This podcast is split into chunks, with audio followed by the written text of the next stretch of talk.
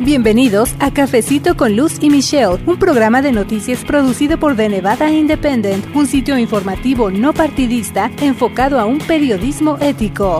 Un gran saludo amigos, ¿cómo están? Yo soy Luz Gray, editora asociada con The Nevada Independent en español, nuestro estado, nuestras noticias, nuestra voz. Bienvenidos a este que es el episodio 43 de Cafecito con Luz y Michelle, el podcast en español y programa de radio de The Nevada Independent. Y antes de compartir con ustedes la versión en podcast del programa de radio que transmitimos todos los sábados aquí en Las Vegas, Nevada, en la campesina 96.7 FM a las 10 de la mañana, le adelanto un poquito de lo que viene en nuestro boletín informativo que se llama ¿Qué pasó en la semana? Que por cierto, le invito a que usted se suscriba para que reciba las noticias en nuestro idioma en su correo electrónico completamente gratis. Una de las noticias que compartí con todos ustedes en el boletín de esta semana es que seguimos firmes en nuestra meta de informar todavía más a nuestra comunidad, de brindarle a usted todavía más noticias. Así que una de esas noticias que quiero compartir con ustedes es que estamos ya en proceso de ampliar nuestro equipo de reporteros. Siga pendiente para más noticias y nuevos temas que también le vamos a estar presentando en The Nevada Independiente en español. Y otra noticia que también me da mucho gusto compartir con ustedes es que ya tenemos disponible nuestra tienda virtual, así que visite en internet este sitio donde usted va a poder adquirir diferentes artículos de The Nevada Independent, incluyendo por supuesto, la playera de The Nevada Independent en español y también de Cafecito con Luz y Michelle. Así que muchas gracias de antemano por su apoyo porque cada vez que usted adquiere alguno de estos artículos, está apoyando directamente nuestra labor informativa. Pero ahora sí, entremos en materia para que usted conozca más acerca de la labor que realiza el Arriba Las Vegas Workers Center, que es un centro que está enfocado en brindar ayuda a los trabajadores, especialmente a los jornaleros que durante muchos años han sido víctimas de abusos, robos de salario y otras circunstancias por el estilo. Nuestros invitados nos van a compartir un poquito de su historia como trabajadores jornaleros y también nos van a dar detalles de una campaña de la que ahorita están formando parte para que las autoridades los escuchen,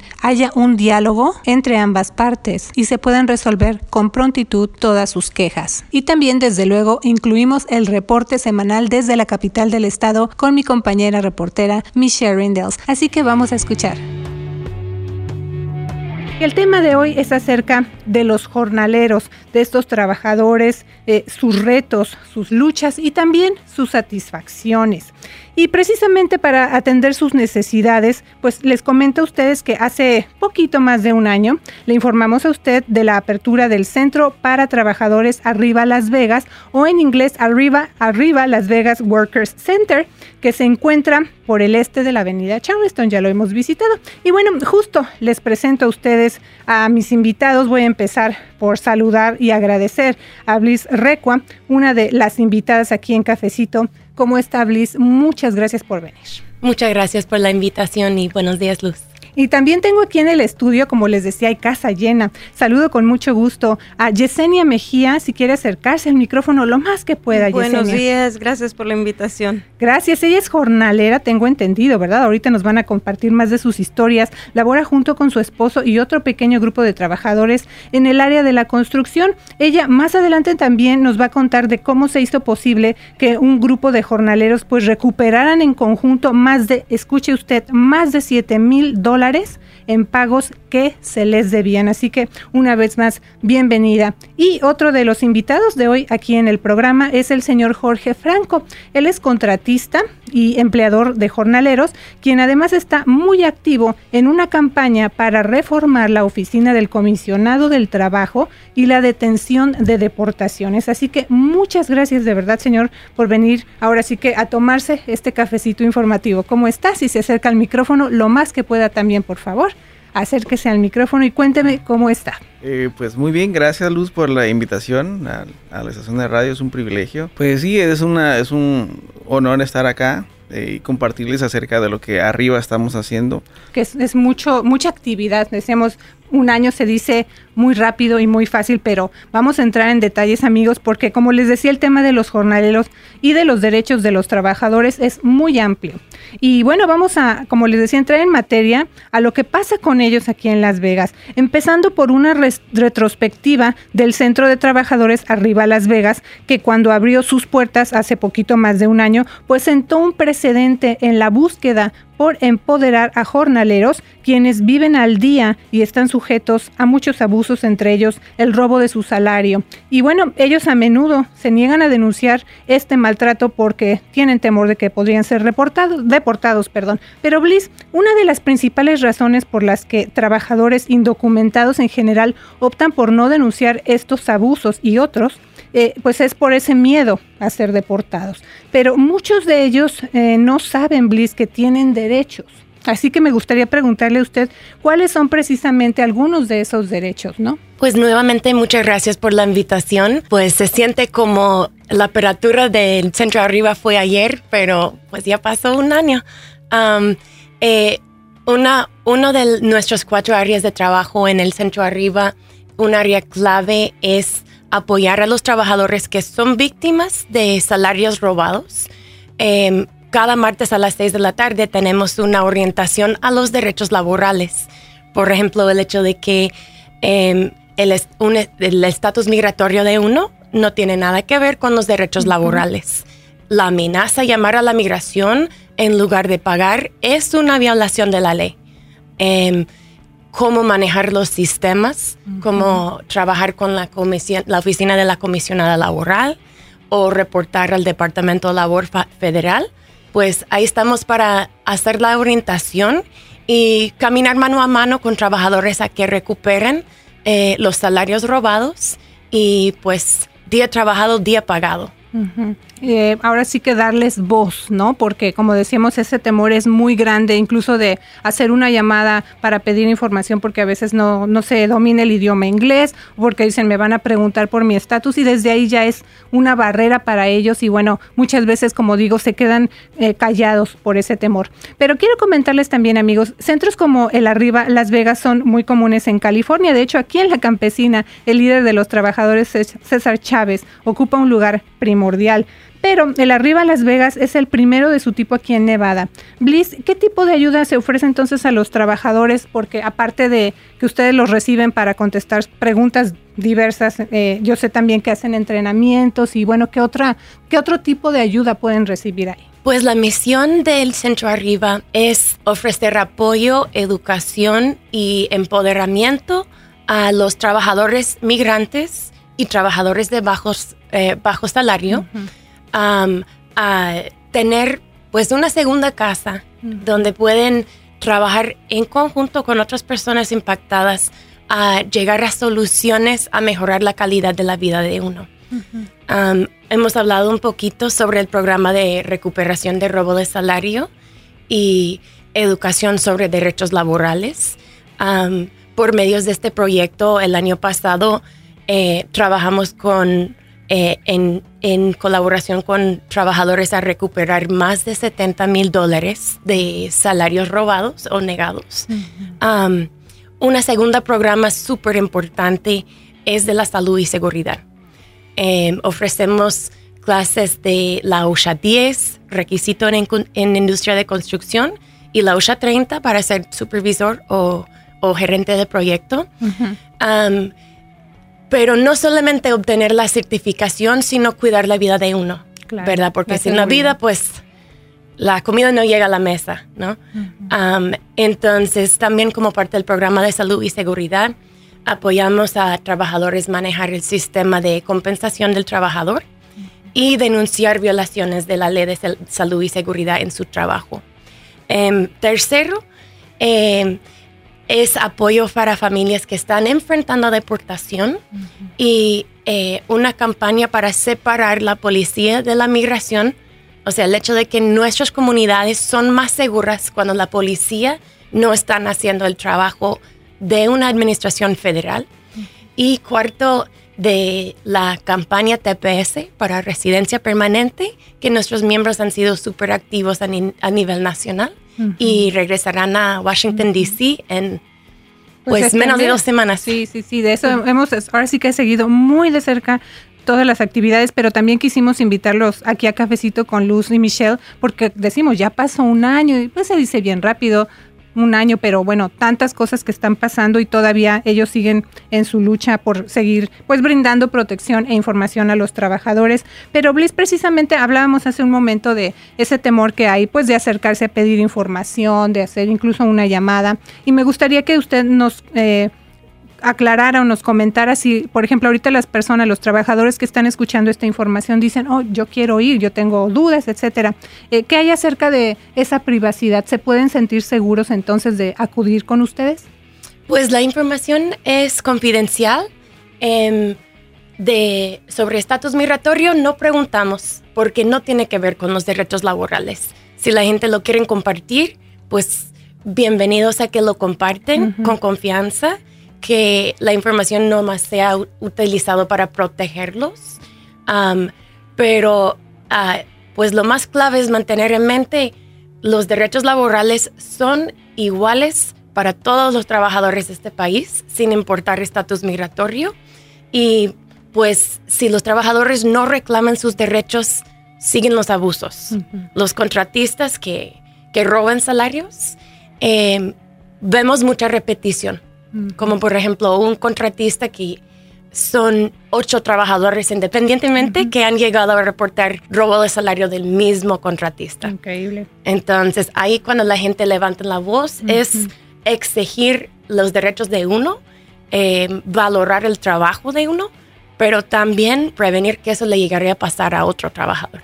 También quisiera comentarles, Yesenia y Jorge, no crean que ya me olvidé de ustedes, pero eh, quisiera como antes de que compartan sus historias, ¿verdad? Compartirle también al auditorio que nosotros en enero del año pasado publicamos un reportaje que desde luego pues les invito a leer, se llamó Jornaleros en Las Vegas aprenden a pelear por sus derechos. Ahí hicimos, bueno, referencia a una encuesta en la que eh, colaboró usted, Bliss, y que realizó, se realizó en 18 sitios diferentes aquí en Las Vegas, sitios de trabajo. Y bueno, dentro de esta encuesta y todos estos, eh, eh, digamos, hallazgos que ustedes reportaron, por ejemplo, que el salario promedio para los trabajos era de 20 dólares la hora, pero muchos trabajadores son contratados por menos de un día completo, que ese es un punto también que ustedes están mencionando, y eso resulta pues en que los ingresos no corresponden con niveles de pobreza. También en esa encuesta o en ese reporte se encontró que un tercio de los encuestados declararon haber experimentado alguna forma de robo de su salario en los dos meses previos a la encuesta. Así que una de esas preguntas que tengo pues es cómo ha cambiado las cosas o, esas eh, situaciones, Bliss, a un año de que se publica este reporte, ¿no?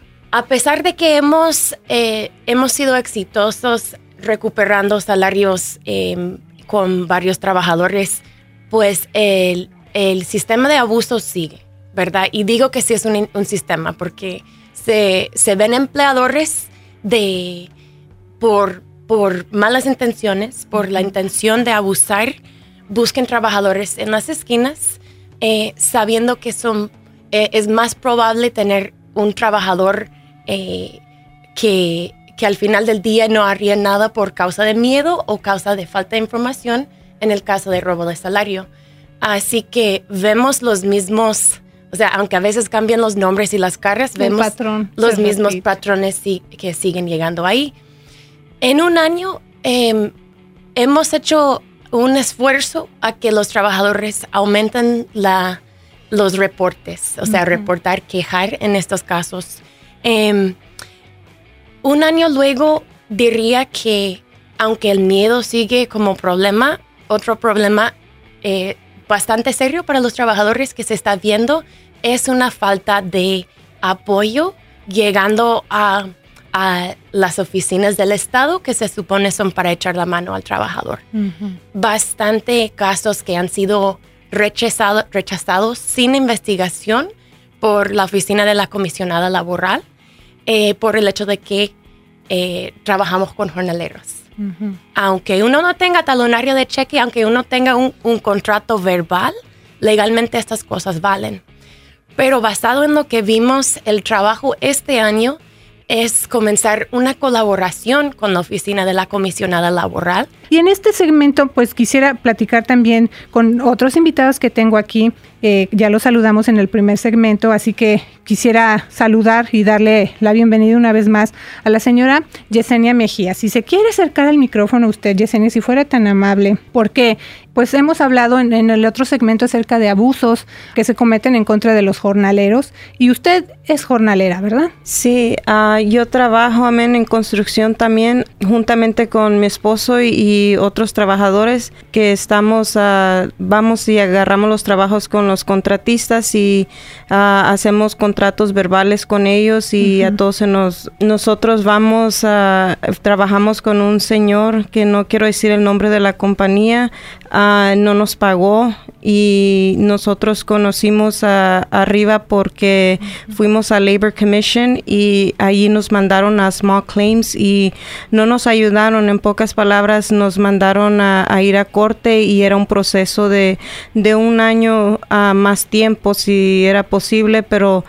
uh, nosotros pues tenemos necesidad, por eso trabajamos y este Ah, conocimos a Bless aquí en arriba y ellos nos ayudaron y en menos de tres semanas nos recuperaron el dinero. Nosotros uh, gastamos nuestras gasolinas, gastamos materiales, invertimos dinero para ganar dinero y trabajamos porque lo necesitamos. Tenemos hijos, tenemos uh, nuestros gastos que pagar, nuestras casas, nuestros biles y hay personas que no quieren pagar y este miran a las personas y piensan que es ok para robarles el trabajo y no nos quieren pagar. Entonces, este, mi consejo para todos es que no tengan miedo. nada tiene que ver la inmigración con Labor Commission. También por eso estamos yendo allí con Labor Commission nosotros para que también hayan cambios porque hay mucha gente que tiene la necesidad pero no pelean su, su, dinero, se cruzan de manos porque tienen miedo. Y lo importante es que no, no tengan miedo y este que continúen trabajando y, y, que trabajen por lo que ellos merecen porque están trabajando porque necesitan Ajá, y a nosotros pues a este señor nos quiso robar y éramos un grupo. E, eso justo quería preguntarle, Yesenia, como le digo, siempre el tiempo es muy limitado, pero cuénteme usted rápidamente, ¿cuánto tiempo tiene usted dedicándose a trabajar como jornalera? Ah, con su esposo, ¿verdad? 15 años. 15 años. Y en esos 15 años, Yesenia, ¿qué tipo de abusos han sufrido? Porque bueno, la otra parte es que, como usted menciona, ya recuperaron sus salarios, pero antes de llegar hasta ese momento tuvieron que pasar muchas cosas, ¿no? Mm, sí, hay muchas cosas, hay mucho abuso porque a veces ah, no nos quieren pagar porque piensan que lo hicimos muy rápido y no merecemos ese pago.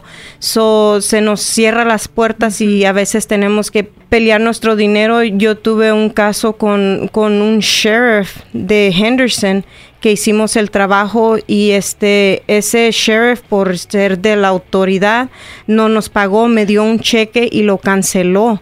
Entonces, eh, por ejemplo, ustedes están afuera de estos grandes almacenes sufriendo las inclemencias del tiempo y demás. Los contratan en ese día, se los llevan, ustedes terminan su trabajo ese día y después al terminar se encuentran con eso que no les pagan. Exactamente. Bueno, también quisiera eh, preguntarle al señor Jorge, que se acerque también, pedirle gracias, Yesenia, a, que se acerque al micrófono, señor. ¿Usted trabaja entonces o contrata jornaleros o cuénteme un poquito de su historia también? Eh, sí, yo antes era eh, jornalero, eh, trabajaba para alguien más. y empecé, la forma como yo empecé a, digamos, trabajar casi por mi cuenta fue porque yo también sufrí este tipo de abusos. Entonces, eh, trabajar para alguien más eh, y no recibir un pago al final del día, eh, pues no, no es divertido. No, claro. No está bien. Trabajar en el día y regresar sin un centavo a casa de, del fruto del trabajo de uno, creo que no, no es justo. De esa forma, pues yo empecé a trabajar por, por mi cuenta. Entonces ahora tengo contactos, contrato gente. Y están muy activos, entonces les quiero preguntar también en, una campaña, porque eh, están ustedes pidiendo que se que, se cree o se haga un cambio en beneficio precisamente de ustedes, trabajadores y jornaleros, y están participando entonces en esta campaña. Me gustaría que nos dijeran de qué se trata la campaña. Sí, es una campaña en contra del robo del salario, eh, protegiendo a los trabajadores de esquina, los que se mantienen en Hondipo. Y hemos estado eh, arriba, me gusta porque es una organización sin fines de lucro.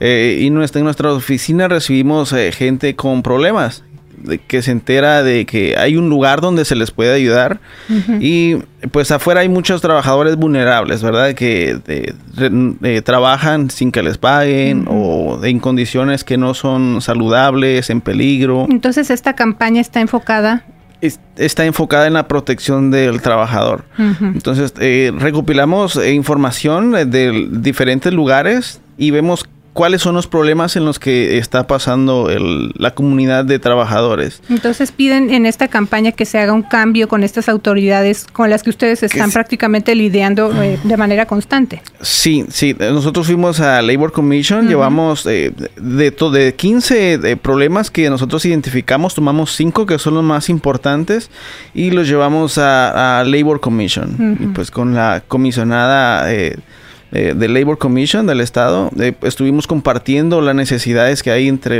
entre la comunidad de trabajadores. Y eh, les expusimos puntos en los que no estamos de acuerdo cómo ellos están manejando su sistema, que no se está haciendo justicia, que los trabajadores regresen sin una, espera, una esperanza de, de recibir su, su, pago que, han, que se han ganado con, con esfuerzo. Sí, yo le quiero comentar también a las personas que nos están escuchando ahorita que de Nevada Independent en español reportó anteriormente que trabajadores como ustedes han estado luchando y me mencionan, sigue esa lucha, porque la oficina del comisionado laboral de Nevada, que se encarga de escuchar casos de robo de salarios a trabajadores indocumentados, entre otras actividades, pues amplíe programas de alcance comunitario tanto en inglés como en español, porque también eh, la barrera del idioma, desde luego, eh, es notoria. Y bueno, que esto se haga por toda la ciudad en puntos donde se contrata a los trabajadores jornaleros para así educarlos en cuanto a sus derechos. También piden que los legisladores trabajen en estatutos para ayudar a que se recuperen salarios robados y aumentar las penalidades para empleadores que violen la ley. Ya viene la sesión legislativa y también entonces ese va a ser, me imagino, un tema importante. Eh, otra parte también de lo que ustedes piden es que la ciudad de Las Vegas finalice su colaboración en el llamado 287G que permite a los agentes de la policía local llevar a cabo ciertas responsabilidades federales de inmigración. Y me gustaría agregar que ya hemos reportado también acerca de ese tema en varias ocasiones, incluyendo, bueno, que Metro dice que su objetivo de participar voluntariamente en ese programa es permitir a los oficiales locales entregar a los delincuentes a las autoridades federales y asegurar que no reincidan. Pero en estos minutitos ya que nos quedan, ¿por qué están pidiendo ustedes que se termine ese llamado acuerdo 287G que tiene Metro con el Servicio de Inmigración y Control de Aduanas, que nosotros conocemos como ICE. Cuénteme esa parte también. Sí, lo que nosotros estamos eh, eh, proponiendo es de que, de que se termine esa, eh, esa colaboración de parte de la Policía Metropolitana con ICE, porque a, muchos policías no hacen trabajo como si fuera de ICE y no de Metro.